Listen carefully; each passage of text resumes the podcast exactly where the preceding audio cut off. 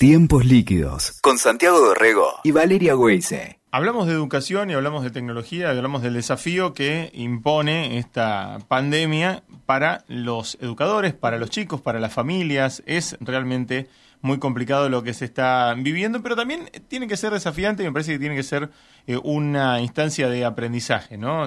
Aprender a adaptarse a estos eh, nuevos tiempos que pueden llegar a ser muy complicados. Vamos a hablar con Melina Masnata. Melina es, eh, es emprendedora social en temas de educación y en tecnología. Ella es cofundadora y es directora ejecutiva de Chicas en Tecnología justamente eh, intenta reflexionar sobre eh, las complicaciones que pueden tener eh, las chicas cuando en el mundo de la tecnología muchas veces y las limitaciones. Es, una es especialista en, en, educación y en tecnología y por eso queremos preguntarle cómo está viviendo esto, cómo está viviendo su, su, experiencia en tiempos de, de, coronavirus. ¿Cómo estás, Melina? ¿Cómo estás? Bien. bueno, desafiante, como bien dijiste al principio. Eh, sobre todo porque creo que es la oportunidad de, reeducar a la tecnología. Hace unas semanas antes de todo lo que tenía que ver con el coronavirus, si nos hablaban de tecnología y jóvenes o personas estudiando, no tenía mucha conexión. De hecho, lo primero que decíamos es, a ah, la gente joven está todo el día con el celular tiki tiki y no hace nada. o están ahí perdiendo el tiempo con, con las redes sociales. Y creo que justamente lo que empezó a pasar estos días es que apareció esta oportunidad que muchas personas veníamos trabajando hace tiempo. Y para ser más exactos, desde que pasó el tema de la gripe H1N1, Ajá que esto ya se venía y, recordemos que eso fue en el 2009 cuando no había ni grupos de WhatsApp ni, otras tecnologías. De hecho muchas de las cosas que hoy se están implementando se pensaron en ese momento pero no teníamos la capacidad ni la infraestructura. Como por ejemplo los campus virtuales que hoy están explotando y todas las universidades están abriendo contenidos de manera libre, gratuita, o las escuelas secundarias y las primarias también están llevándolo a ese nivel.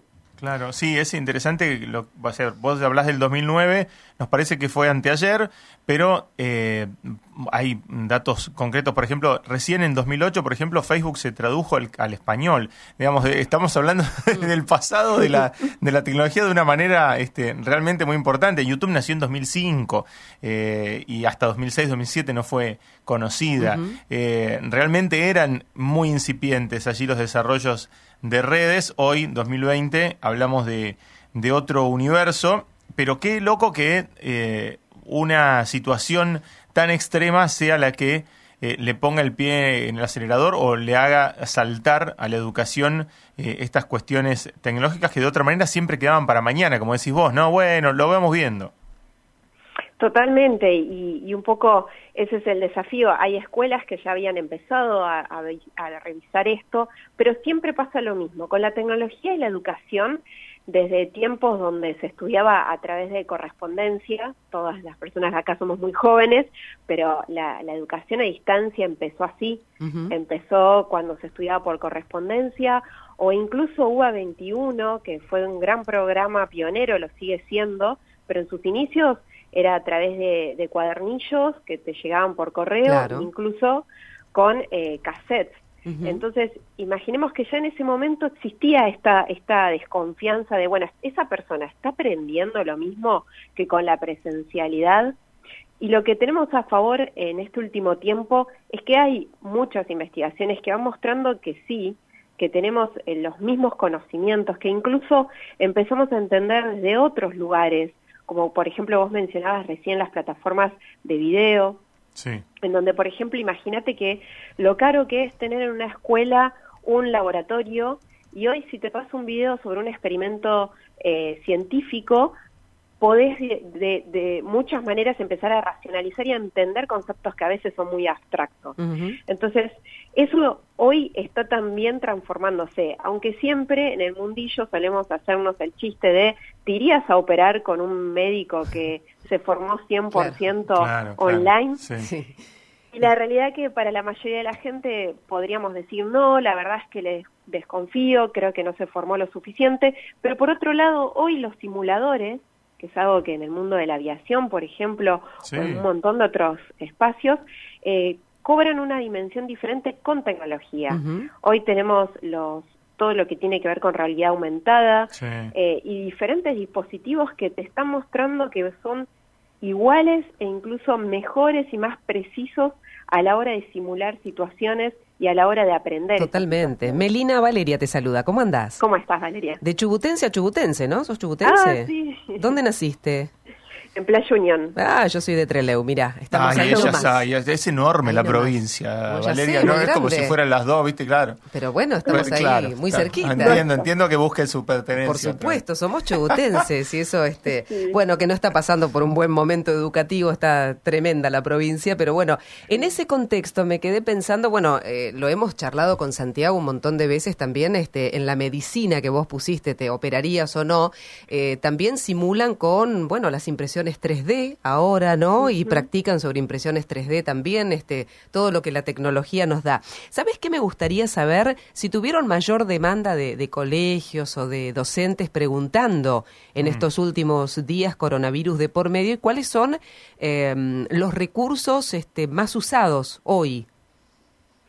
Bueno, sí, em, hay una necesidad, también hay como un rápido reacomodamiento y la búsqueda siempre de fuentes más oficiales, como es el Estado, como es el Ministerio de Educación, sobre todo en nuestros países, en donde tenemos como portales educativos que también tienen una larga trayectoria. Eh, de alguna manera sí hubo una gran explosión de demanda, pero acá siempre es lo que termina como eh, de alguna manera ganándole, que es la ansiedad que también nos lleva a todo lo que tiene que ver con lo digital. Eh, ante esa necesidad hay una ansiedad y esa ansiedad te terminas golpeando con un montón de oportunidades que no entendés por dónde empezar. Mm. Y siempre decimos, lo primero que tenés que trabajar con, tecnología y con educación eh, es, a mí me gusta siempre usar el mismo, la misma metáfora, Internet es como tomar agua, pero de la canilla de un bombero, en donde es tremendo, te puedes ahogar si no sabes poner filtros y entender qué es lo que querés y para qué lo querés. El ejemplo que mencionaban recién en relación, por ejemplo, de otras plataformas como, como lo tienen, como es Wikipedia, que al día de hoy es una plataforma súper visitada, pero que incluso nadie conoce y que es una de las fuentes de información más inteligentes y más colaborativas, porque incluso lo que tenés que hacer es buscar las fuentes de información que si no, no están, si no están citadas, ese artículo no es válido y lo bajan.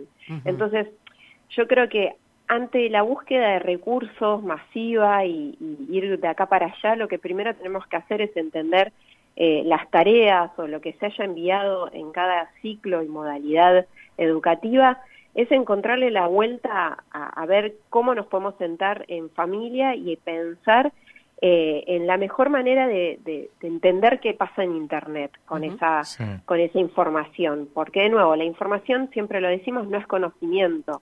Y la información en tiempos de coronavirus puede incluso ser... Em, tóxica.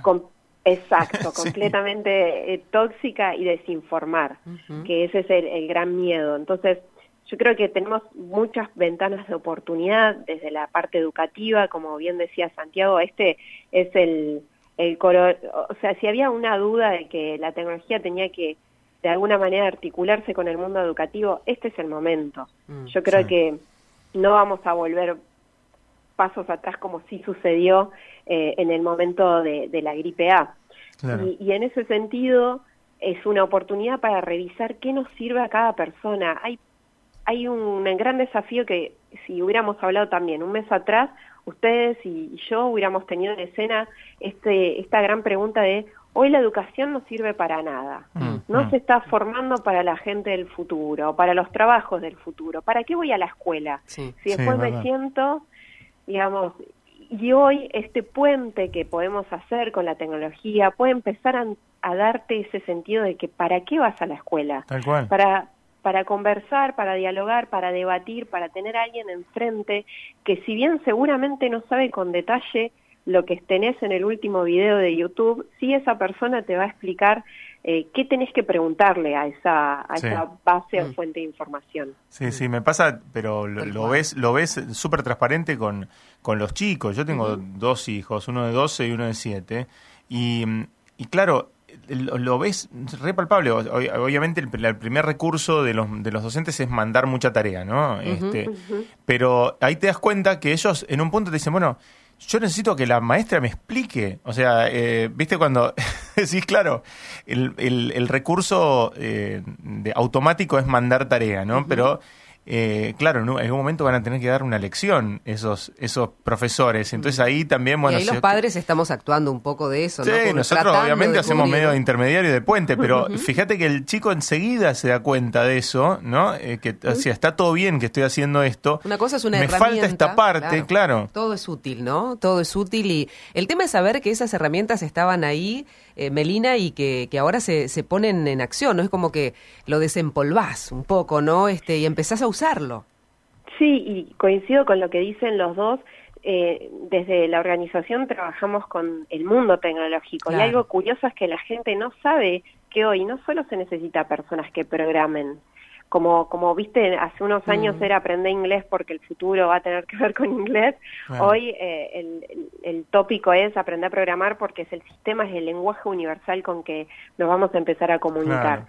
Dicho esto, las compañías más innovadoras de tecnología eh, están contratando gente que viene de las ciencias sociales, están contratando personas que están pensando filosóficamente qué va a pasar con la tecnología desde un componente ético y eso me parece que es curioso porque nos pasa después en, como usuarios en las cosas más comunes cuando eh, irrumpe una plataforma como eh, Uber, Rappi, bueno, está regulado, no está regulado. Yo me diría, ¿qué tiene que ver con eso con el mundo educativo? Mucho. Un montón. Porque se puede presentar este debate y se puede mostrar que lo que necesitamos es, esa mediación de un otro que puede ser un docente, que puede ser un padre, que puede ser una madre, que puede ser un tutor, que puede ser una persona que sepa un poco más allá, pero que no le dé todo masticado. sí, además observás que eh, por un lado te falta eso, ¿no? Esa, esa mediación que vos decís o que eh, hay que una persona se tiene que convertir en ese, en ese mediador. Por otro lado tenés también todo lo que tiene que ver con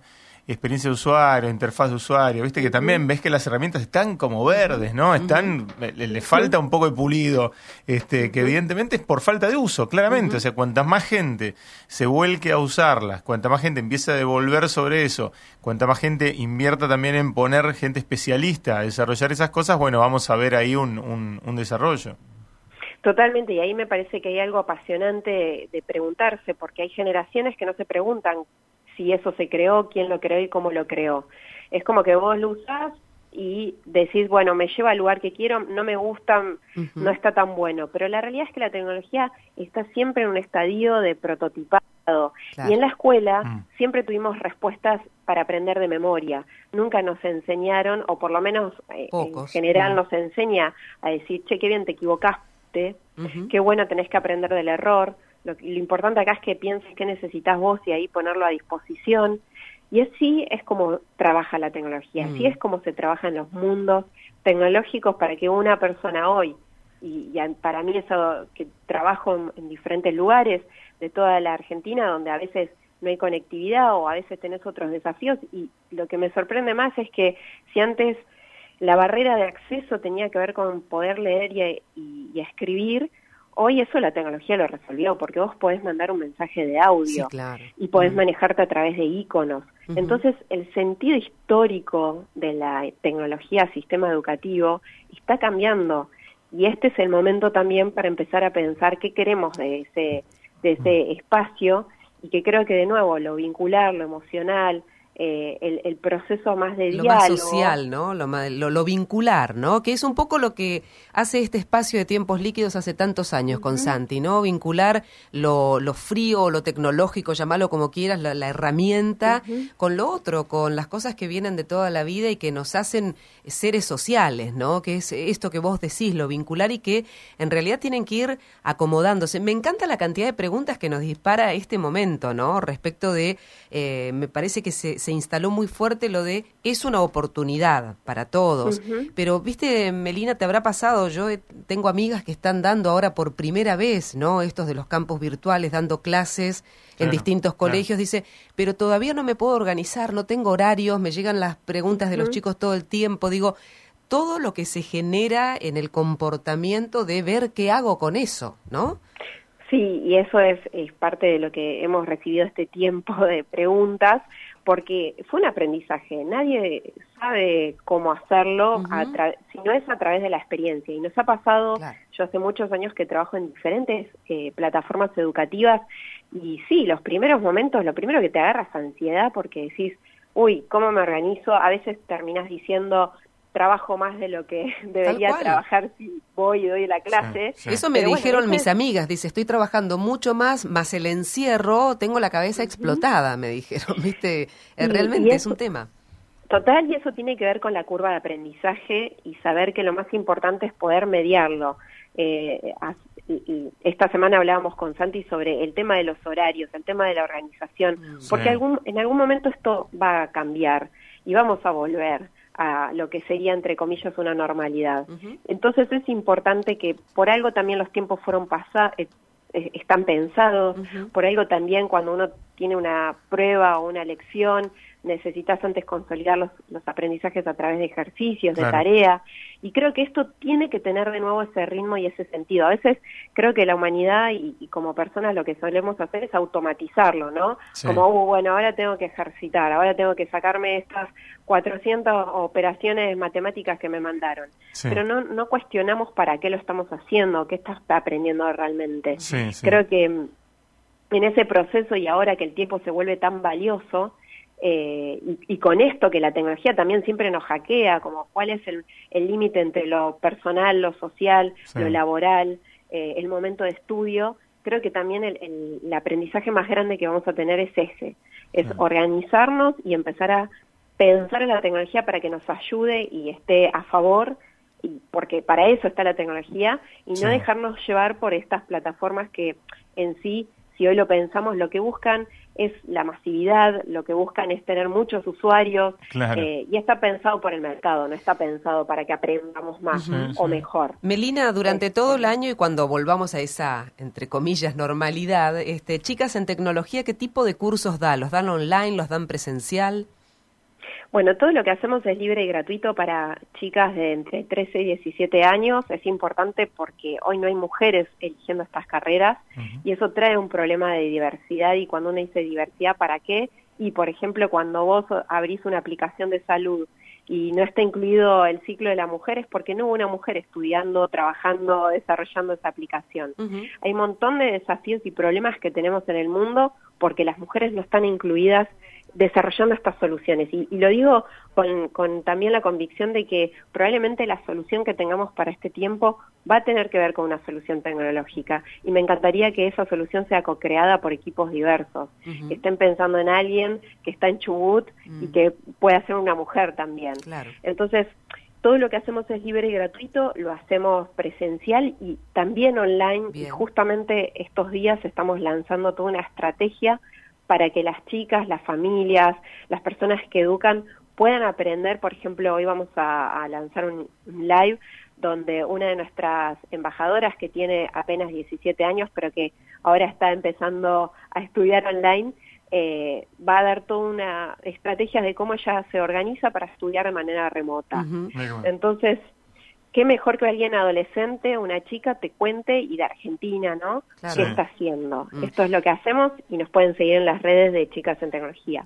Algo importante, y para cerrar, es que todo está pensado en Argentina eh, para la región, entonces muchas veces la tecnología la pensamos lejos, pensamos en algo extranjero, sofisticado, y en realidad no, hoy lo podemos hacer con la palma de nuestras manos. Está buenísimo. Eh, Melina, es un placer eh, charlar con vos. Por favor, Santi, vale, un placer escucharlos y que también estén poniendo esto en escena que es tan importante y gracias también por las preguntas generativas o generadoras de más preguntas. Fuerte abrazo, Melina. Beso grande. Así pasa. Beso grande, nos vemos. gracias. Melina Masnata es la cofundadora y la directora ejecutiva de Chicas en Tecnología. Escuchaste Tiempos Líquidos con Santiago Dorrego y Valeria Weise. WeToker. Sumamos las partes.